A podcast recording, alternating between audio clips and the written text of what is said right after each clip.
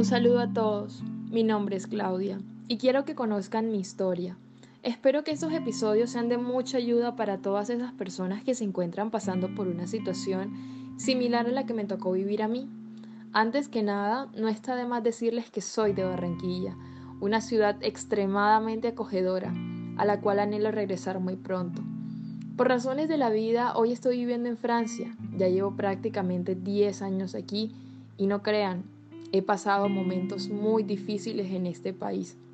Ustedes pensarán que venir a vivir a Europa es maravilloso, pero las cosas no son tan así cuando te enfrentas a todo lo que este continente tiene para ofrecerte. No les miento, aquí tengo una buena calidad de vida, por lo menos mejor que la que tenía ya en Colombia, pero eso no quiere decir que todo sea tan fácil como la gente lo pinta.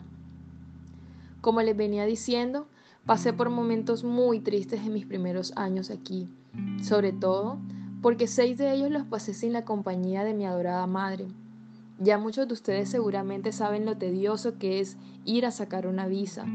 Lastimosamente, cuando yo saqué la visa para venir para acá, la de mi mamá fue negada y ella no pudo venirse con nosotros. Créanme que ha sido una de las cosas más tristes de mi experiencia acá. El día en que me despedí de ella, sentí que mi mundo se derrumbaba y es que uno siempre quiere estar cerca de donde está su mamá.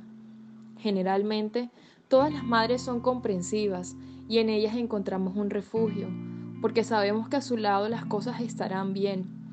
Y yo sé que tener apego hacia seres queridos resulta hasta egoísta, pero es algo inevitable en el ser humano.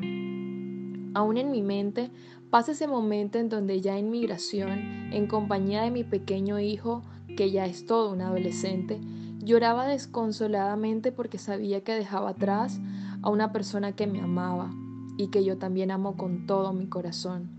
Pero bueno, no me podía acongojar por aquello y me dispuse a disfrutar la experiencia y a pensar en que me esperaba cuando estuviera por todos esos lugares.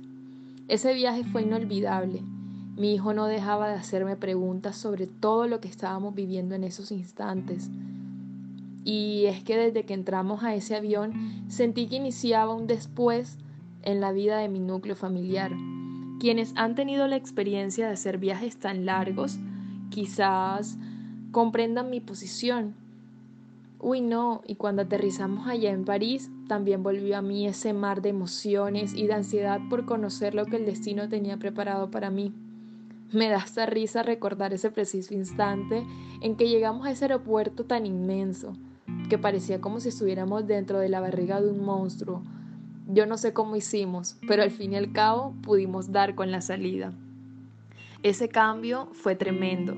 Hacía un frío así como el de Bogotá, pero se sentía un poquito más helado. Cuando nos encontramos con mi ex esposo, ya mis preocupaciones se empezaban a aliviar.